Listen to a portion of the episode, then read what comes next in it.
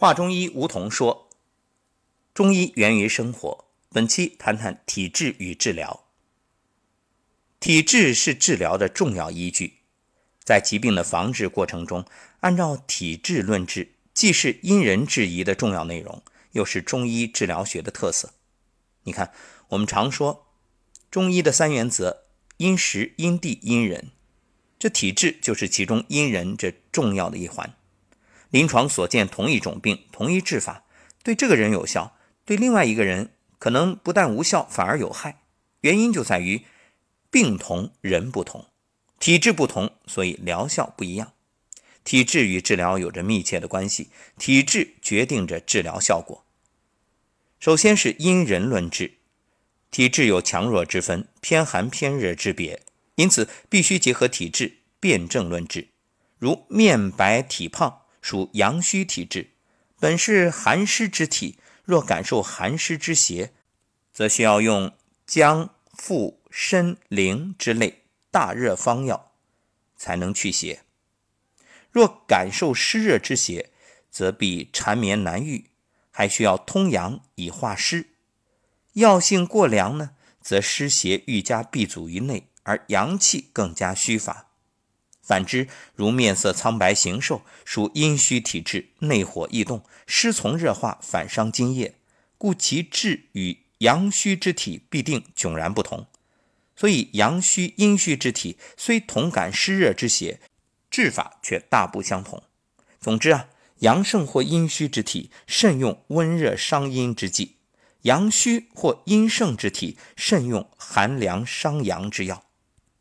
另外，治疗中呢，还要重视年龄、性别、生活条件、地理环境等因素造成的体质差异。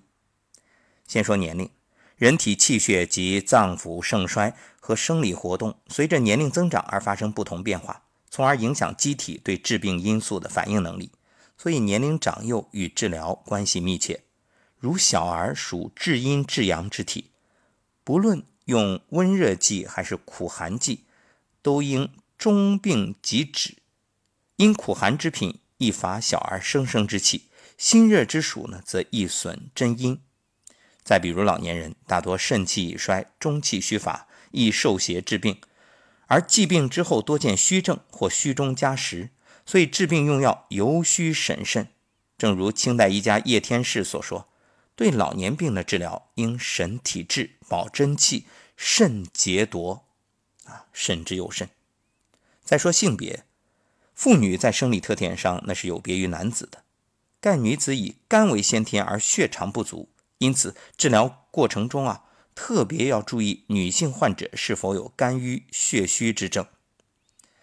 生活条件，像生活习惯、营养状况对体质的影响很大。一般来说，高粱后味酿鸡祭酒多为痰湿或湿热之治，纵欲自情多损真阴真阳，饥饱劳逸。每多脾胃致虚，因而治疗上要区别对待。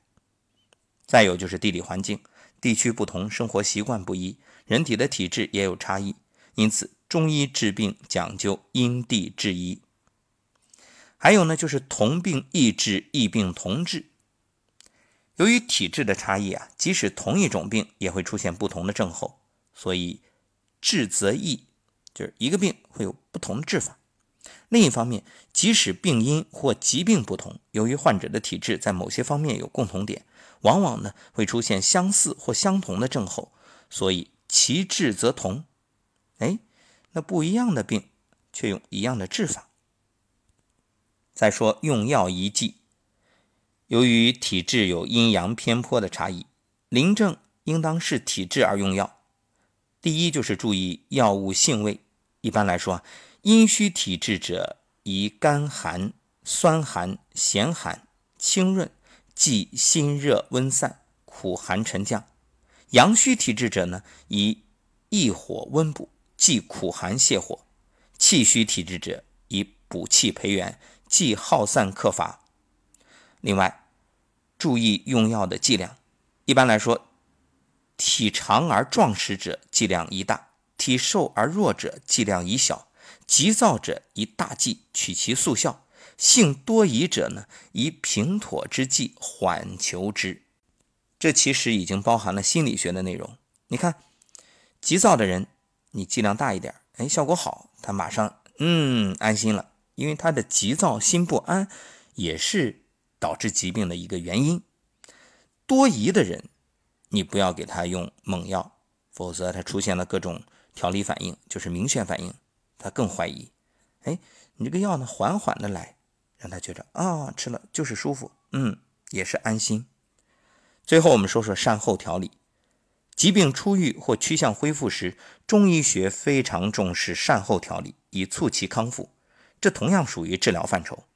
此时常需多方面措施的配合，包括药物、食饵、精神、心理和生活习惯等等。那这些措施的具体选择应用，都需要根据患者的体质特征来区别对待。比如燥红质者，热病初愈。一定不能吃狗肉、羊肉、桂圆这些辛温食物或辛辣之味。逆滞滞者大病初愈，要谨慎，不能吃龟鳖等滋腻之物，以及五味子、乌梅等酸涩收敛之精。那么生活当中，我们都知道，哎，一般这看病之后都要遵医嘱，该吃什么，不该吃什么，啊，该怎么做，这个很重要。总而言之啊，中医体质学作为一门应用性学科，源于临床，最终服务于临床，并且从临床实践中获得自身发展。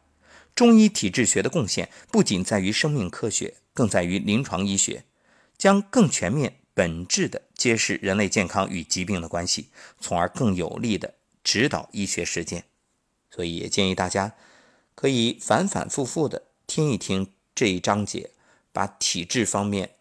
弄清楚，想明白，学透彻。